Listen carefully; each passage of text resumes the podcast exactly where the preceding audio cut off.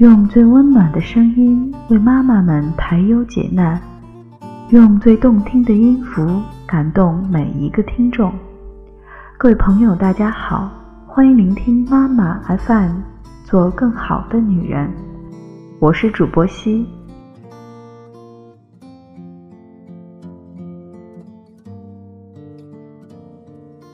今天跟大家分享的文章是婚姻中最难的一年——产后第一年。我和我老公是在网上认识的，当时我正处在最好的年华。非常不可一世，对于要找什么样的伴侣，完全不设标准，纯粹看感觉。豪言壮语到处放，说什么美女嫁个大款有什么难，找一个情投意合的才算本事。人这一辈子总得为爱情结一次婚，等等。于是我就嫁给了我老公。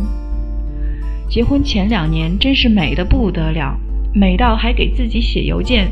说什么要提醒自己，不管未来遇到什么困难，要记得自己曾经如此快乐。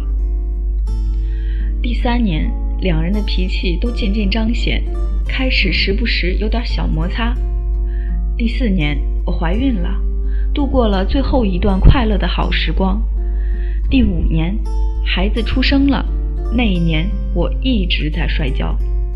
首先，我太过自信。自以为已经做好了新生儿到来的全部心理准备，根本忽略了荷尔蒙对我的改变。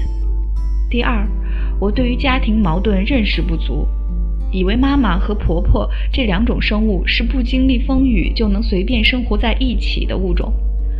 第三，我太高估男人，觉得有问题你就得解决问题，怎么还能制造问题呢？第四，彼时的我没有工作。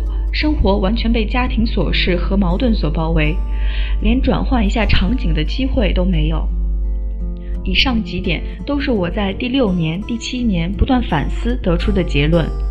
然而，结论都是马后炮。所以，姑娘们不要掉以轻心。产后第一年的困难，就相当于婚姻中的百慕大三角洲。你肯定听说过，自以为这是传说，想着自己配备精良。相信自己经验丰富，但一旦经过此地，重则沉船，轻则迷航。大多数人的经历就是规律，不要有侥幸心理。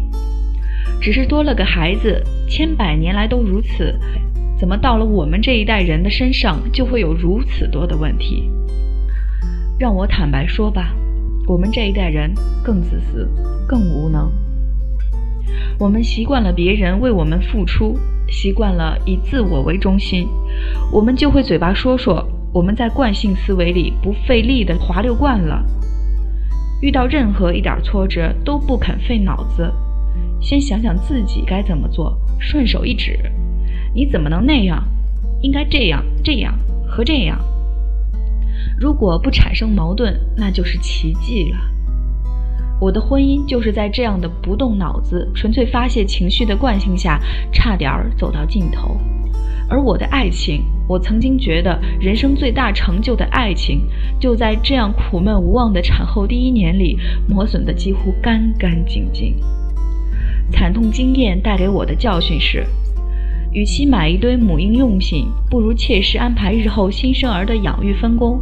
不要简单粗暴地认为一个保姆或者月嫂就可以解决所有问题。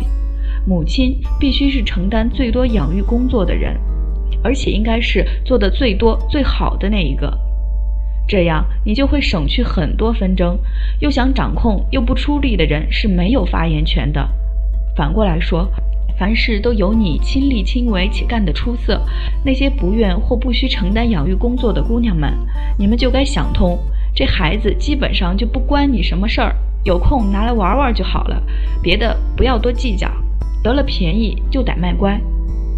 至于老公那儿，首先一点，男性产后抑郁症是绝对存在的，它更加隐蔽且耗时更长，具体表现在。男人会突然觉得压力很大，少言寡语或者脾气暴躁，而且大男子主义暴增。他们基本上只会和孩子逗逗乐、玩一玩，具体养育工作很少插手，但是他们会特别喜欢就某个养育环节指指点点，一副一家之主必须绝对服从的样子。你觉得这是光动嘴巴不动手的表现？其实这是男人内心发虚、找不到位置、急于表现自己的笨拙方法而已。男人是天生不会处理家庭矛盾的物种，八零后男生尤为如此。他们对待矛盾的方式就是快刀斩乱麻，希望用大吼大叫来掩盖掉其他人的声音。他们以为别人闭嘴了，就是脑子也关机了。如果你能意识到你的老公远比你更像小孩儿，其实比你更不懂得如何面对这一阶段的问题，你就会心存宽容，你也会主动寻求解决问题的方法。我们总说自己是大女子主义。因为我坚持，一个家庭的核心是这个家的主妇。你愿意大事化小，小事化了，自然可以消融一切矛盾。你要是凡事以满足自己的喜怒哀乐为前提，很容易就鸡犬不宁。女人是那个在婚姻中付出更多的一方，这是事实，但别嫌累。如果不愿受累，有了矛盾，受的就是伤了。